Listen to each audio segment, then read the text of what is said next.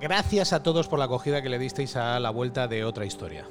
Gracias a todos por ese retorno, que no es a las ondas tradicionales, es a otro tipo de ondas, pero es esta temporada 2 con este estilo distinto y con historias que algunas son cercanas a lo que siempre nos ha gustado contar, relacionadas con la aventura. Hoy vamos a dar un paso más. Y ahí estaremos, poco a poco, en otra historia. Gracias a Cuonda por alojar este humilde podcast y recomendaros que entréis por ahí, que veáis cosas como Histocast, que es un podcast fantástico sobre historia, sobre momentos de nuestra, de nuestra historia precisamente y que nos llevan a momentos mágicos, maravillosos y algunos no tanto, pero que sí nos, nos ayudan a aprender y a entender lo que ha pasado en esta humanidad, en la que ahora mismo nos encontramos sumidos en un punto de inflexión que no sabemos exactamente hacia dónde nos lleva.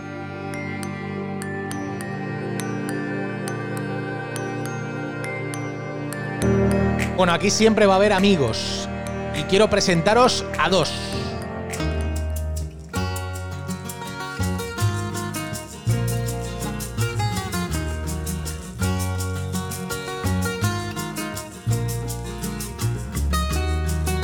Dani García, muy buenas.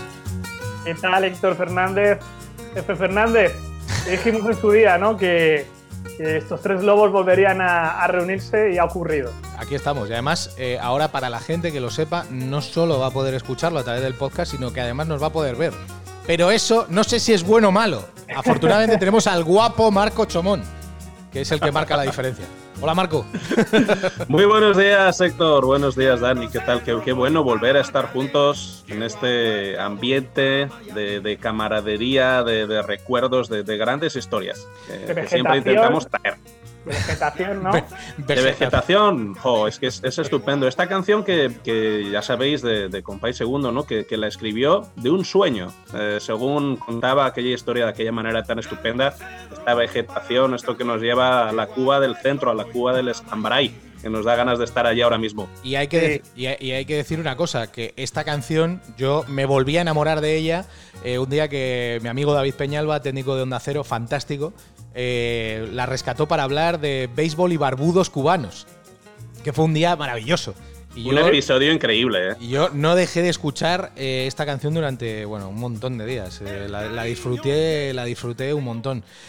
bueno, sin pretensiones, ¿eh, García? Que te conozco, ¿vale? No, no, yo ya sabes que todo organizado de arriba abajo. esto funciona con una especie de aura rara, una energía interesante que es invisible, la que yo eh, pongo un montón de cosas en WhatsApp, eh, lo organizo como sea, eh, pero nadie me hace caso. Pero yo sé que vosotros lo, yo sé que vosotros lo absorbéis, porque cuando teníamos el chat de Living in America e íbamos a la una de la mañana, a las 12 estaba yo colgando las cosas, o antes a las 9 a las 10, Marco nunca contestaba, yo ya ya que, él lo sabía, porque yo sé que es un gran profesional y se curra absolutamente de todo, y efectivamente, él cuando se sentaba se sentaba tranquilamente y se explanaba con esa sobriedad que tiene. contar estas entretelas es terrible. Dani siempre ha, asumido la figura de, producer de todo eso, ¿no? Es el executive producer. Pues esta gente traerá cosas relacionadas con el deporte americano y como os digo, eh, a partir de este capítulo 2 de otra historia, ya no solo nos vamos a poder escuchar, sino que también nos podemos ver. Eh, porque esto en el canal de YouTube de H Group eh, vais a poder verlo. Vais a poder ver cómo hacemos este podcast. Este podcast que hoy va, bueno, pues eh, va de esto.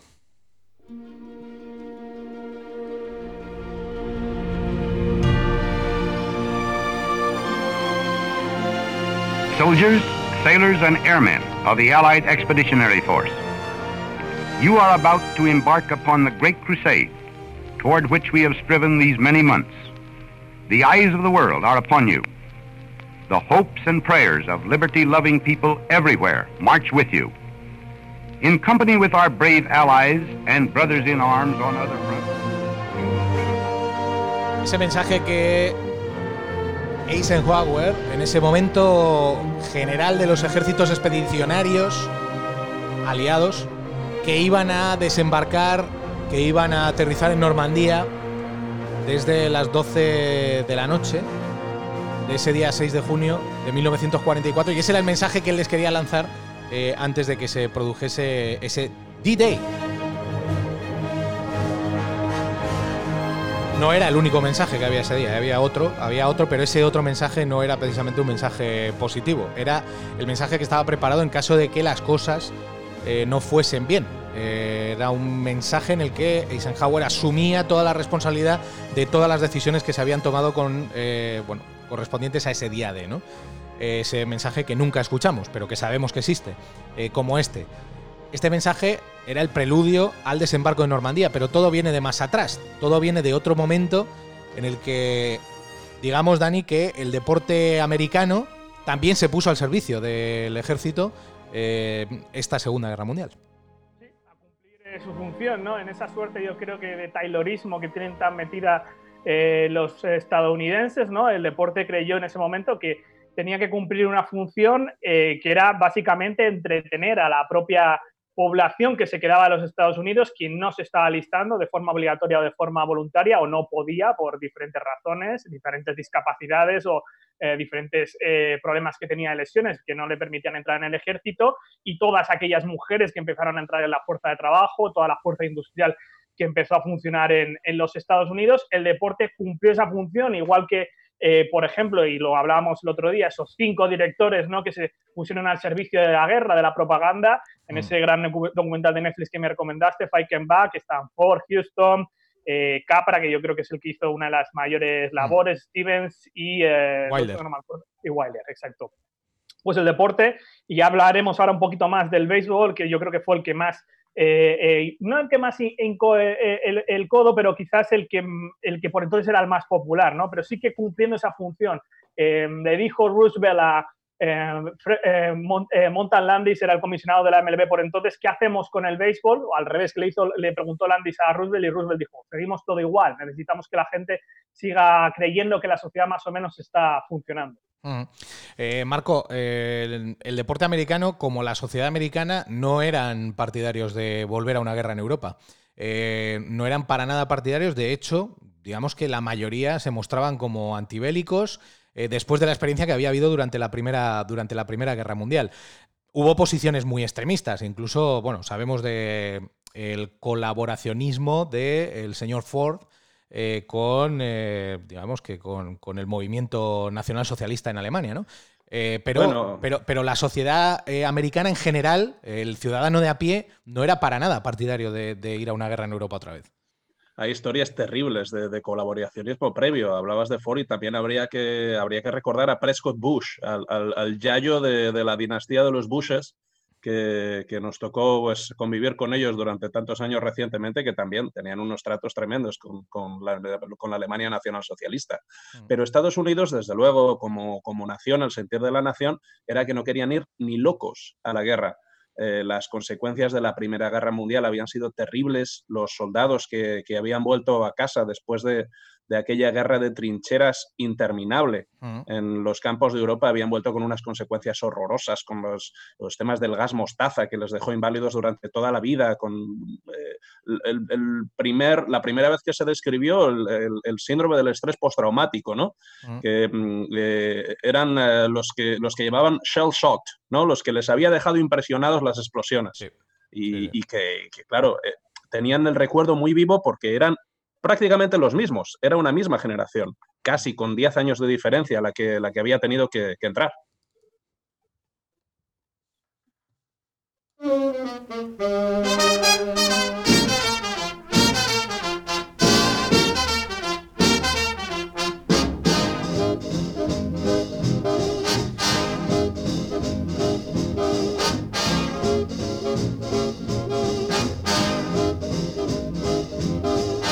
Bueno, es que mm, digamos que en aquellos momentos las cosas iban bien. Eh, Estados Unidos, después de lo que había pasado en esa Primera Guerra Mundial, ya se sentía la superpotencia que, era. Eh, antes era la que podía ser, en ese momento ya era la que era. Y miraban con mucho recelo a todo lo que sucedía en Europa. Aunque es verdad que todo lo que sucedía en Europa eh, pues, dificultaba sus movimientos económicos a nivel mundial y más con esa relación tan compleja que acabó derivando en lo que derivó con Japón. Dani. Sí, y vamos a hablar un poco más adelante de cómo ya preveían algunos departamentos de guerra en Estados Unidos esa, esa guerra con Japón a través de una figura muy interesante de de un espía que jugaba al béisbol, pero quería poner un poco más en contexto de lo que es el, lo que fue el béisbol por entonces y cómo se puso al servicio de, la guerra en Estados Unidos, ¿no? Porque estamos hablando del deporte que era el pasatiempo nacional por entonces, ¿no? Em, el fútbol americano era muy importante, había surgido a principios de siglo en las universidades, pero estamos hablando de la época dorada del béisbol. En los años 20, después de, un escándalo de apuestas en el 19, eh, resurge el béisbol en Estados Unidos a través de una figura que, todos conocemos, Babe Ruth, o españolizando el, la pronunciación Babe Ruth, y vienen esos Yankees, que es el inicio de la gran dinastía que es hasta nuestros tiempos, ¿no? Esos 27 títulos. En, los años 20 consiguen varios, en los 30 otros, otros tantos. Eh, es esa gran alineación de, los finales de los años 20, de principios de los 30, donde también está eh, Lou Gehrig,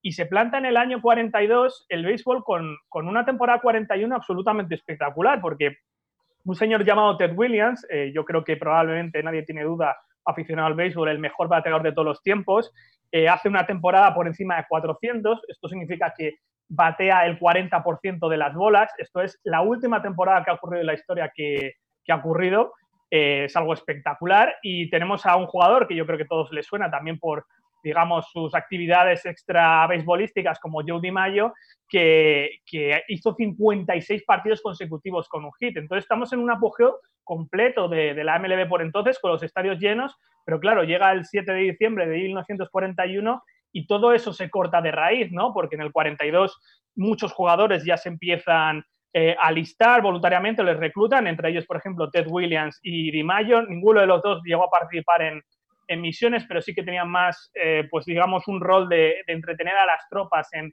en, reserva. Hubo muchísimos jugadores de la Major League Baseball que participaron, se calcula que entre 300 y 500 en la contienda, muchísimos de ligas menores anónimos y muchos de ellos probablemente hmm. eh, murieron, pero eh, sobre todo, claro, lo que llegó es una temporada 42 con un montón de bajas, con muchos jugadores mayores que volvían del retiro, muchos jugadores de ligas menores que no tenían el nivel y el nivel de la liga durante esos años decreció, pero era necesario mantenerla, como dijo Roosevelt a, a Kenson Montalandis, el comisionado de la MLB.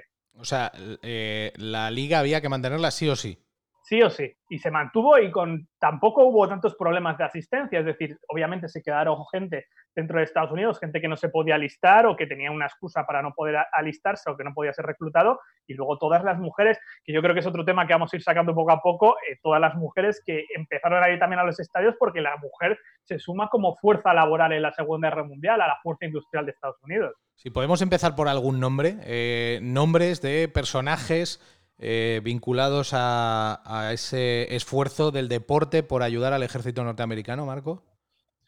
Hombre, hay que detenerse obligatoriamente en, eh, George Salas, ¿no? que, los, aficionados del equipo de Chicago, de los Chicago Bears, eh, lo conocen como Papa Bear, ¿no? el papá oso, que, que creó aquel equipo que fue jugador, entrenador, presidente vendía los, eh, las entradas y las repartía por toda la ciudad para promocionar su equipo. Eh, verdaderamente es el, es el, padre de aquella franquicia. Y, y, y Halas y, eh, y, el servicio del deporte a los Estados Unidos es, es, que es casi como decir la misma cosa, porque es que además Halas se involucró en las dos guerras mundiales. En, en, la primera, cuando ya era una estrella absoluta del, del fútbol universitario, él fue a la Universidad de Illinois, y ah, justo al salir, pues, eh, en fin, él se alistó eh, y eh, volvemos a este enfoque tan, tan único de, la Administración de los Estados Unidos sobre el tema de la, moral y de la, recreación para las tropas y para la gente que está aún en el país durante, durante estos tiempos difíciles. ¿no? fíjate, en 1918 hizo una especie de segunda carrera de college en la que jugaron la Rose Bowl, uno de los partidos icónicos del fútbol americano universitario, y la jugaron dos equipos de, academias militares, ¿no? porque eran las, eh, instituciones que, todavía podían eh, juntar suficientes jugadores.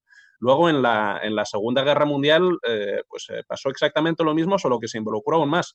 Él estuvo en la flota del Pacífico, dentro de, a las órdenes, no directamente, pero sí por debajo del, general MacArthur, y eh, también trabajando siempre en eh, la moral, la, recreación de las tropas, organizando eh, temas deportivos entre, entre las, el personal que estaba de servicio, sin apoyando, no, no, cada uno desde, desde sus eh, posibilidades y desde su conocimiento. Era una gran estrella del deporte, lo había sido todo ya y lo seguiría siendo en el futuro el esfuerzo bélico de aquel momento. Sí, y llegó a jugar, con, llegó a jugar también llegó a jugar al béisbol. jugó con los Yankees en el 19, pero jugó un par de meses solo.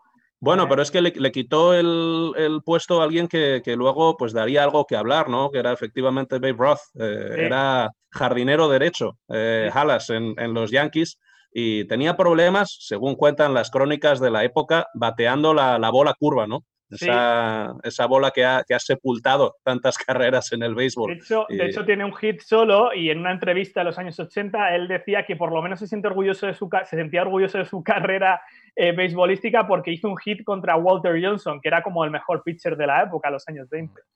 De, de todas formas, Dani, en aquella época eh, golpear una bola tampoco era exactamente como lo es golpearla ahora, ¿no? Porque los, pitchers, los, pitchers, eran unos tramposos terribles. Sí. Eh, ponían tierra en la bola para que no se viese. Bueno, aquello era tremendo. Sí, en los años 10 se conoce en el béisbol como la death ball era, la era de la pelota muerta, ¿no? Porque, bueno, eh, de hecho solo se jugaba con una pelota por entonces, con lo cual eso se, desgastaba, era muy blanca, era fácil no verla, es decir, fue una época de muy poquitos hits, era muy raro ver eh, temporadas con, muchos home runs, de hecho una temporada con muchos home runs podría ser 10 o 12 para un jugador, mm. hoy en día estamos hablando que es 50, ¿sabes?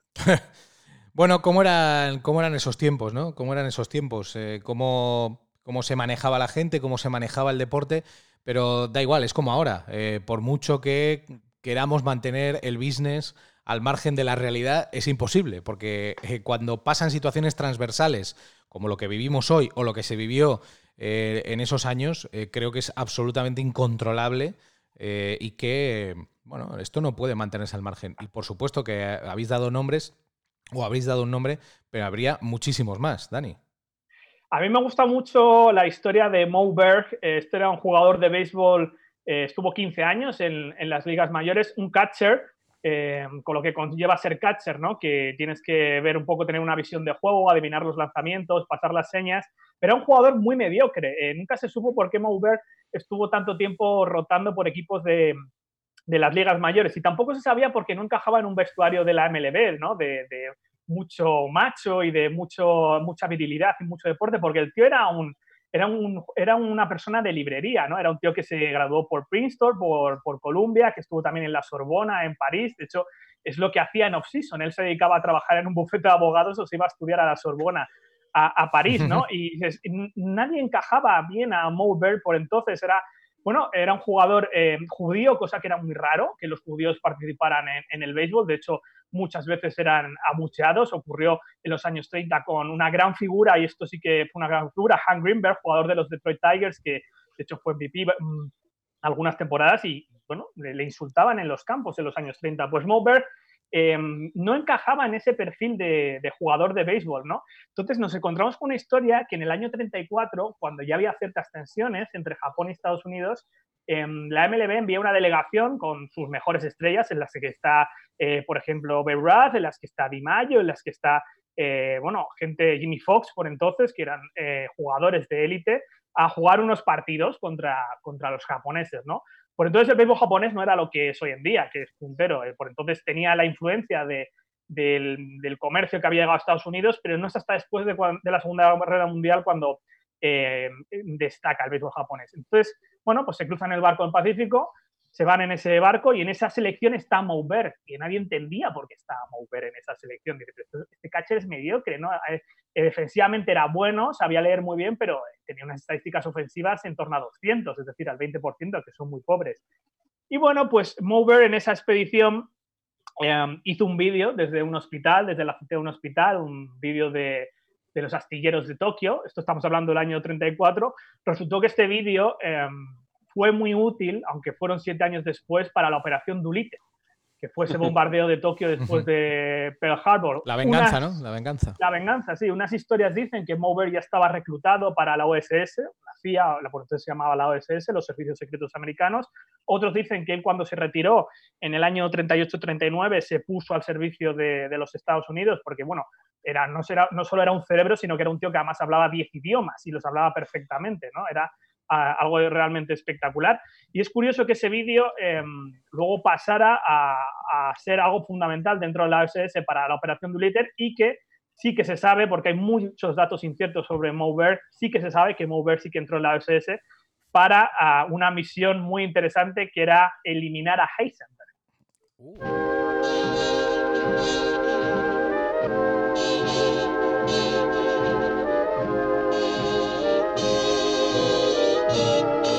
imagino a la Rosa de Tokio sobre esta música. Americanos, daros la vuelta. no tenéis nada que hacer para el que no lo sepa, eran esas emisiones que desde Tokio lo que intentaban era hacer la guerra psicológica a todos los soldados norteamericanos que se encontraban en el Pacífico, en los barcos, y escuchaban esa emisión desde, desde Radio Tokio, ¿no? Eh, que, llegaba y, bueno, pues que ellos entendían perfectamente porque era en inglés, era para ellos, para, decirles que lo que estaban haciendo no les llevaba a ningún lado, que solo les iba a causar mucho más dolor, ¿no? Está acompañando Glenn Miller hoy, ¿eh, Marco? Estamos... Estamos muy bien acompañados. Hablas de, lo importante que era la labor de desmoralización dentro, de, dentro de la guerra y también lo que tuvieron que, aguantar los, eh, los ciudadanos eh, japoamericanos eh, durante la Segunda Guerra Mundial, ¿no? Mm. que prácticamente, bueno, fue una, una, caricaturización constante. Bueno, fueron, fueron casi, yo diría que hasta más repudiados que los soldados negros. Eh, lo digo porque los soldados negros casi contaron, y ya que lo habéis visto porque os lo recomendaba el otro día, el Fight Come Back, eh, casi digamos que eh, la sociedad tuvo la necesidad de integrar a la gente negra, o sea, esto he escuchado hoy, resulta increíble, pero es así, integrarlos y que los vieran como gente normal. Y para eso incluso hubo una película que se llamó Negro Soldier, que explicaba cómo era el soldado negro.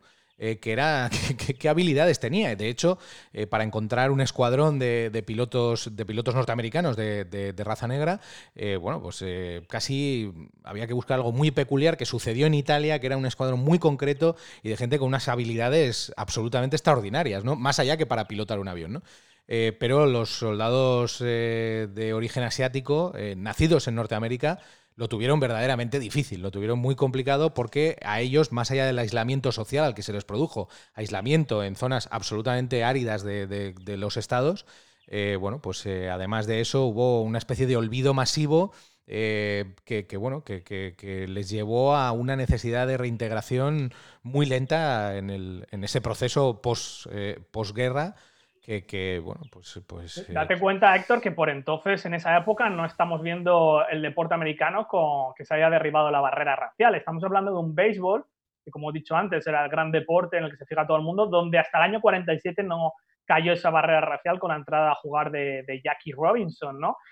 los negros tenían una liga paralela a la MLB que se llamaba las Negro Leagues, que también eran un éxito de público, obviamente de público afroamericano, y donde se jugaba a un nivel espectacular. Hay un salón de la fama en Kansas City de las Negro Leagues, muchísimos jugadores que perdieron la oportunidad de poder entrar en las ligas mayores porque simplemente existía una barrera racial. Precisamente hablaba de Kenson Montalandis, el juez Landis, que era el comisionado de la MLB, uno de los grandes racistas y grandes em, opositores a que, a que se derribara esa barrera racial. No fue hasta que Landis terminó su mandato y entró eh, otro comisionado que se permitió eso, ¿no? Aquella historia de Jackie Robinson y, de los Brooklyn eh, Dodgers, ¿no? En el fútbol americano yo creo que en Marco ocurría lo mismo, ¿no? Aquellos equipos del medio oeste que dominaban, en Chicago, en Ohio, en Wisconsin, eh, no había negros en las ligas.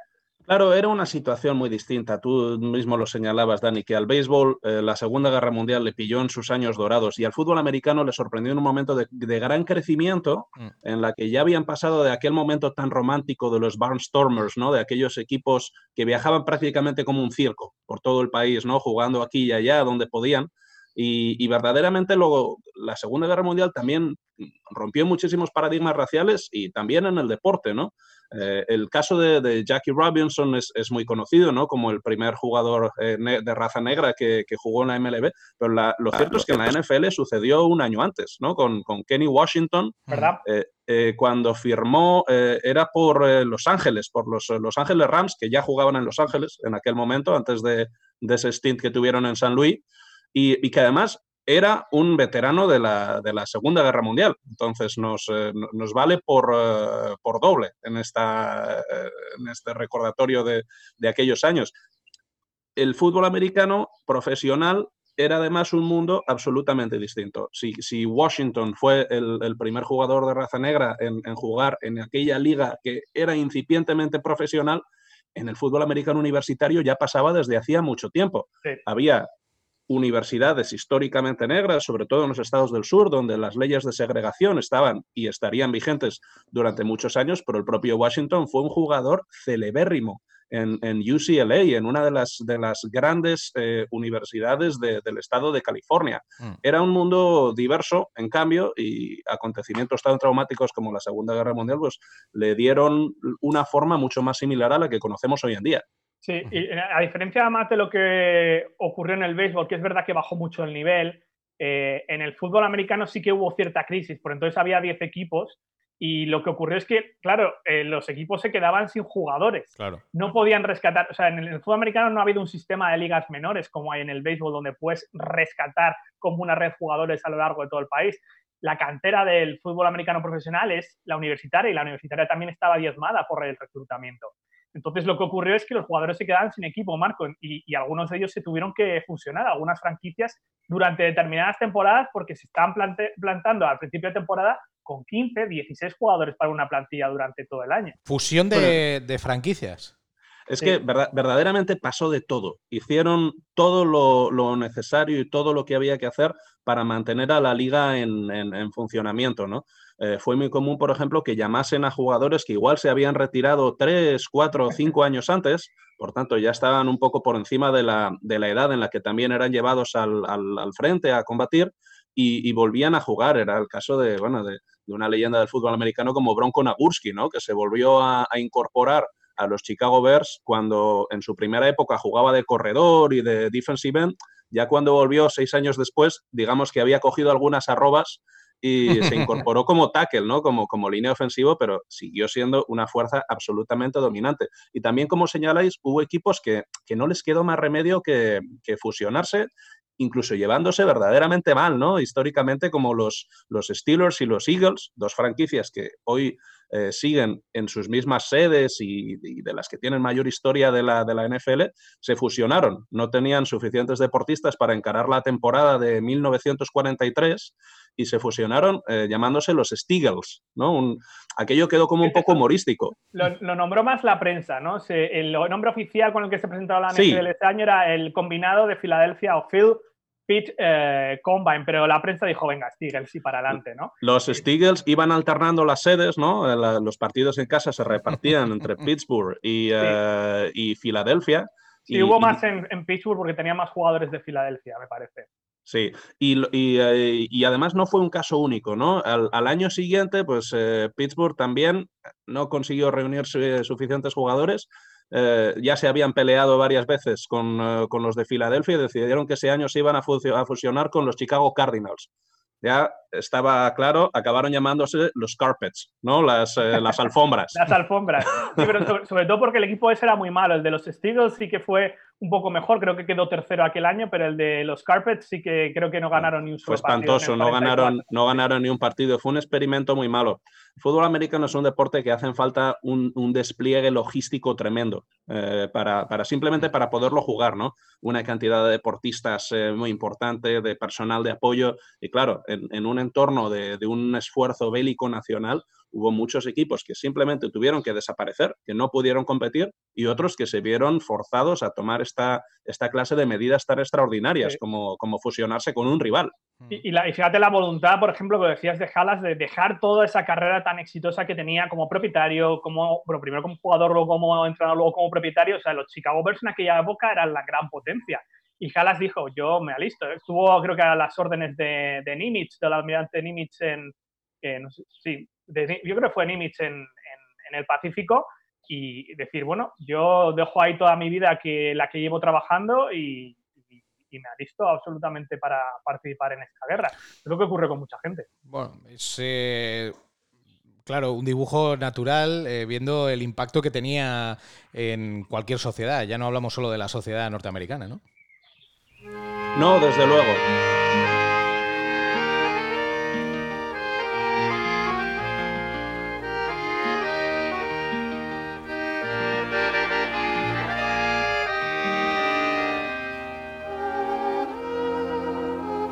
Me imagino en, aquellos momentos de, compañero, de.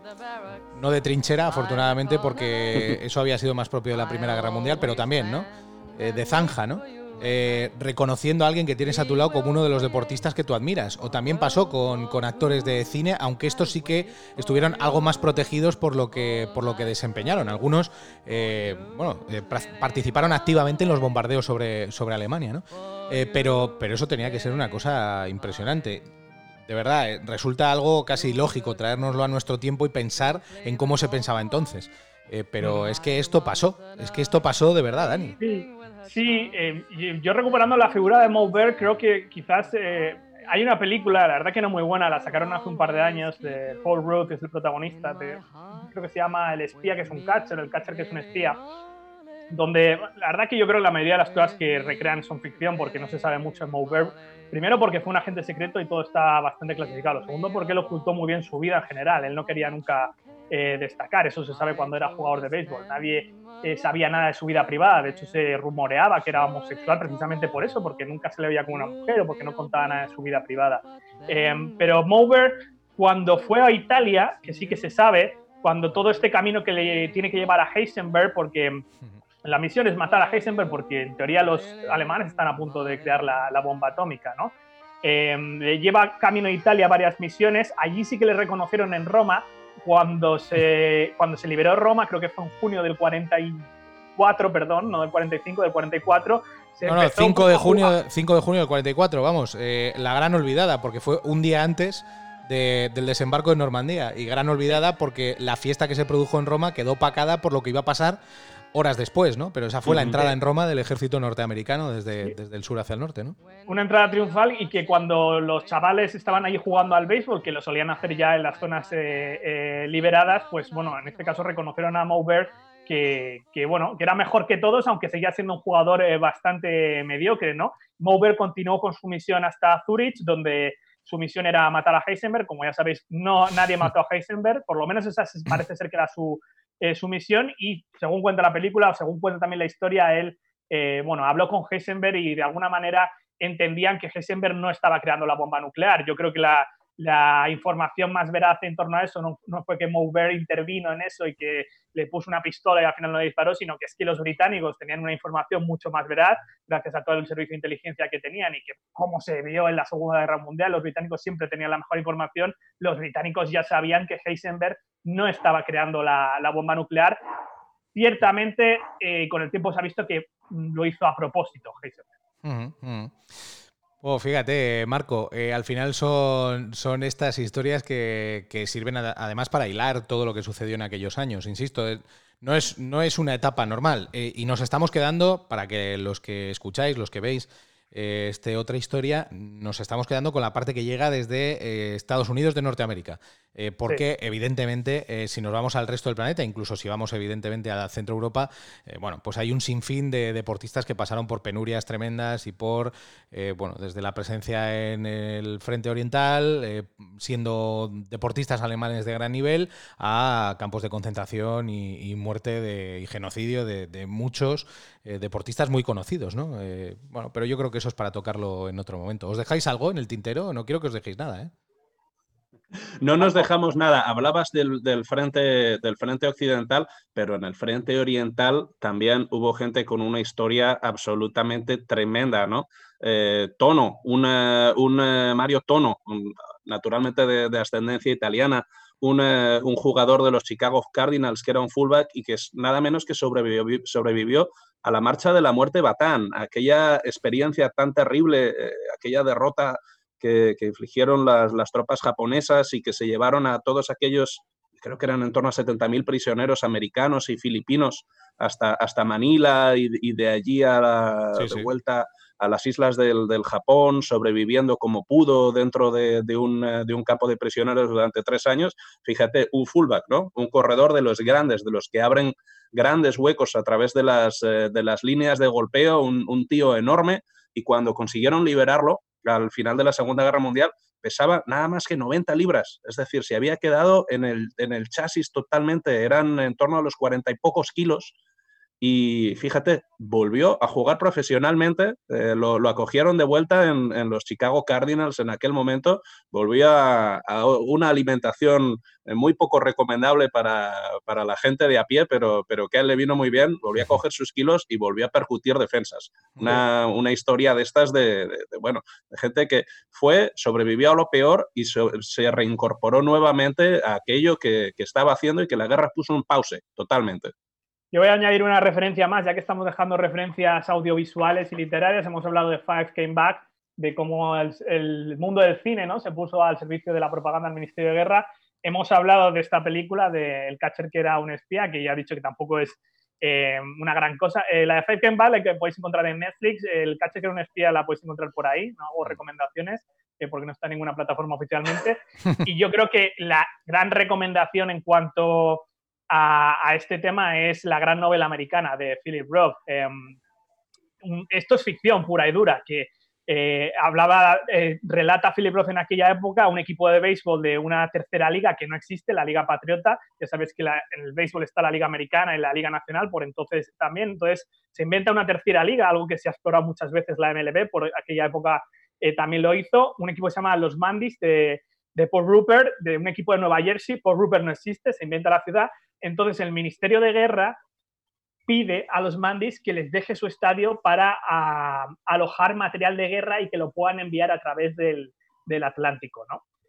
Y a raíz de ahí se monta una historia absolutamente hilarante con personajes lisiados que juegan en un equipo de béisbol, personajes cojos, personajes eh, enanos jugando, porque se supone que eso es una conjura comunista del Ministerio de Guerra porque claro, el equipo de los Mandis tiene que jugar de visitante durante todo el año, porque no tiene estadio.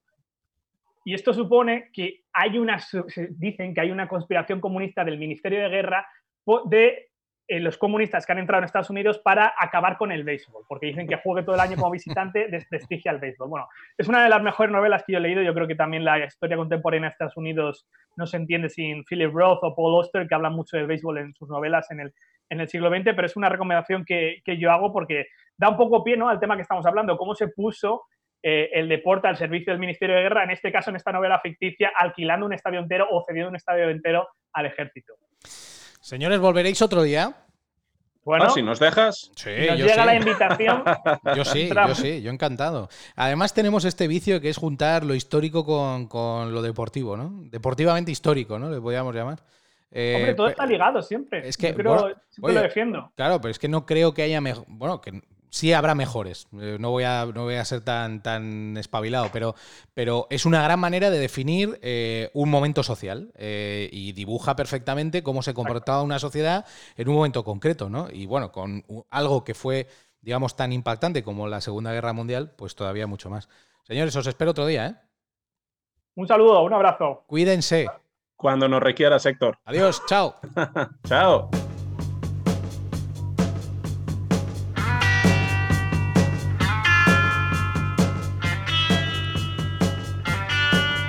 Bueno, pues hasta aquí el segundo capítulo de la segunda temporada de Otra Historia. Hoy el deporte al servicio del ejército norteamericano.